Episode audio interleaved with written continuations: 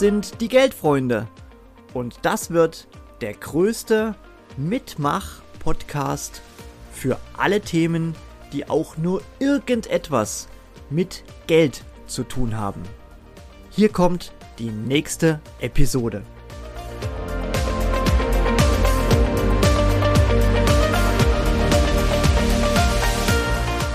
Vielen Dank, lieber Axel, dass du mich nominiert hast für eine Episode deines Podcasts Die Geldfreunde.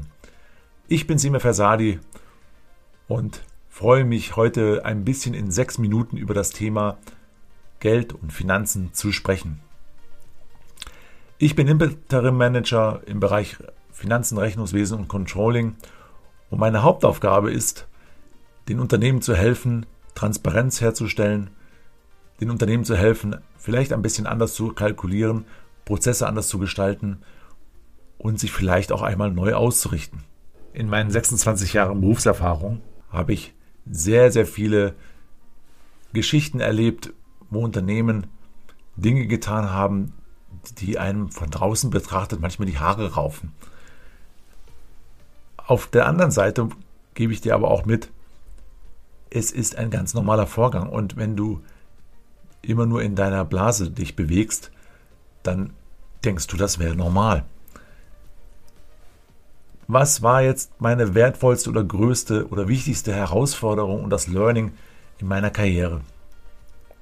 Ich komme aus einer Unternehmerfamilie und das, was ich von Anfang an mitbekommen habe, ist, sorgfältig, vorausschauend mit dem Thema Geld umzugehen. Wichtig, die wichtigen von den unwichtigen Dingen zu trennen und auch etwas zu hinterfragen.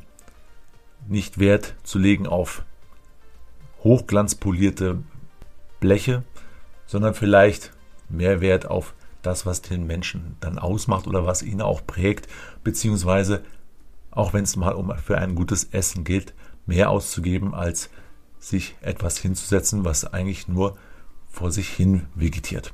Das ist eine Einstellungsfrage. Das andere Thema, was ich mitbekommen habe, ist, dass aufgrund des Folgens von Glaubenssätzen viele Unternehmen gesteuert sind. Was sind Glaubenssätze? Zum Beispiel, meine Liebe zur Technologie koste es, was es wolle. Dann ist es sehr schwierig, in diesem Moment den Entwicklern oder auch Konstrukteuren klarzumachen, dass es auch mal vielleicht mit einem günstigeren Teil zum selben Ergebnis kommt. Oder beim Thema Softwareentwicklung. Du kennst das Thema Pareto 80-20. Manchmal reichen 80 Prozent, um 100 Prozent des Wünsche des Kunden zu befriedigen. Das alles kostet am Ende des Tages, wenn du darüber mal eine Finanzbrille legst, viel, viel Geld. Unternehmen haben Budgets, budgetieren auch, kalkulieren auch nach. Doch schlussendlich bleibt dann am Ende des Tages immer nur der Gang zur Bank, wenn es dann mal wieder knapp wird. Da sind wir beim nächsten Thema. Immer der Glaube, dass die Bank dann einem in der Not hilft, ist auch ein Lessons learned, die nicht immer richtig ist, weil Banken sind auch Wirtschaftsunternehmen und die müssen Zahlen und Ziele erreichen. Sie müssen die Shareholder befriedigen, was mittelständische Unternehmer mitunter auch machen müssen. Nur dort ist es einfach durch die Börsennotierung oftmals ein bisschen noch strikter und da müssen man das auch, das muss man auch im Blick haben. Insofern ist es immer wichtig, die sogenannte eiserne Reserve im Blick zu haben. Das heißt jetzt nicht, dass die Eigenkapitalposition auf der Bilanzseite mit 35 oder 40 Prozent oder vielleicht auch 60 Prozent sozusagen ausgewiesen wird. Nein, es geht darum, was tatsächlich an Wert, an Euros das Unternehmen in der Hinterhand halt, um auch mal schwere Zeiten zu überstehen. Der Glaube, es wird mir dann geholfen von Seiten der Banken oder des Staates, geht halt nicht immer auf.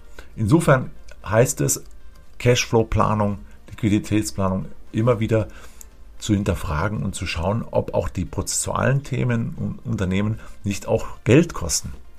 Die einfachste Möglichkeit, um Wert oder auch Liquidität zusätzlich zu generieren, ist, wenn du im Unternehmen deine Mitarbeiter motivierst oder auch anders führst, wenn du es einfach hinterfragst. Laut G&V ist die, sind die Personalkosten der größte Faktor. Das ist in der Regel so. Und daher ist auch der erste Blick dorthin, wenn es darum geht, wenn es eng wird, Personalkosten zu sparen, um Liquidität zu generieren. Nein, mein Ansatz lautet, hinterfrage die Prozesse, deinen Führungsstil, deine Mitarbeitermotivation, deine Zielerreichung und dann generierst du neue Wert, neuen Wert, neue Liquidität. Und da muss ich dir sagen, lieber Axel, da liegt sehr, sehr viel Potenzial, um Finanzen positiv zu beeinflussen. Was gebe ich dir heute mit? Ja, von der Finanzseite als Unternehmer, Selbstständiger geht es immer um Liquiditätssicherung und Liquiditätsvorausschau. Es gilt mit wenigen Mitteln das Maximum herauszuholen. Es gilt aber auch darum, sich zu reduzieren. Es geht darum, sich auf das Wesentliche zu konzentrieren und immer wieder zu hinterfragen. Erst dann kannst du nachhaltig positive Cashflows generieren und auch mal Dürreperioden durchstehen. Ich hoffe, dass ich dem Hörerkreis so ein bisschen ein Gefühl gegeben habe, das Thema nicht auf die leichte Schulter zu nehmen. Und bitte, ich kann es nur noch mal wiederholen.